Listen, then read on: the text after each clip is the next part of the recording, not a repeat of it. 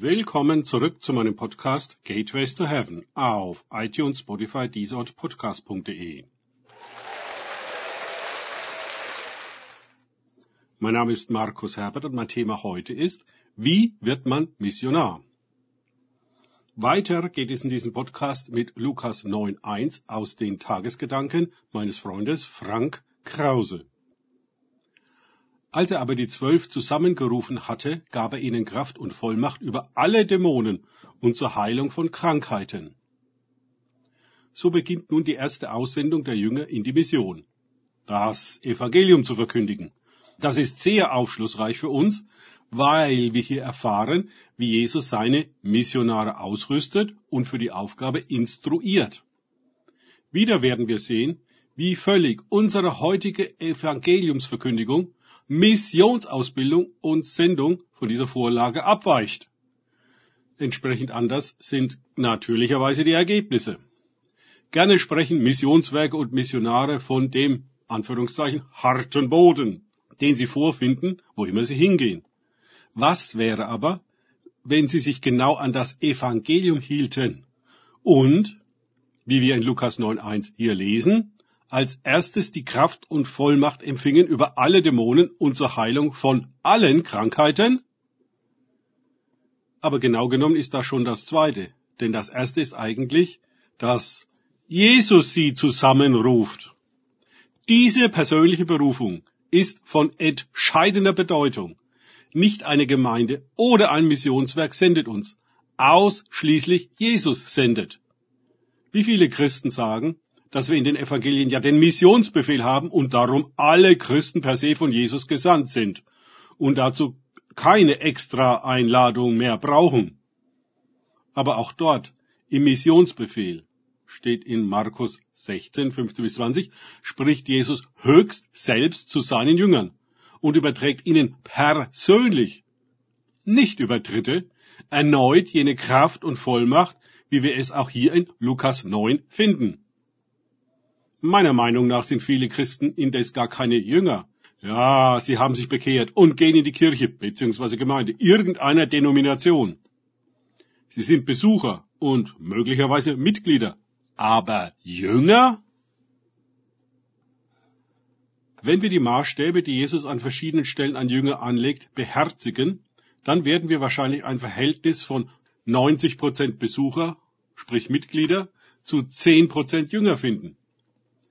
Jesus nun wird niemals Besucher und Mitglieder in die Mission schicken, auch wenn die sich vielleicht aufgrund von Predigten dazu verpflichtet fühlen, sich interessieren und spenden. Also ist eigentlich Jüngerschaft die erste Voraussetzung zur Mission. Eine Jüngerschaft, so wie Jesus sie definiert und wie die Apostel sie lebten, die Tag und Nacht mit Jesus gingen, die auch genau beobachten konnten, wer Jesus war, was er tat und wie er es tat. Sie hatten für Jahre ein Vorbild der Predigt und Anwendung der Kraft und Vollmacht erlebt. Sie waren mit der Gegenwart Jesu völlig vertraut.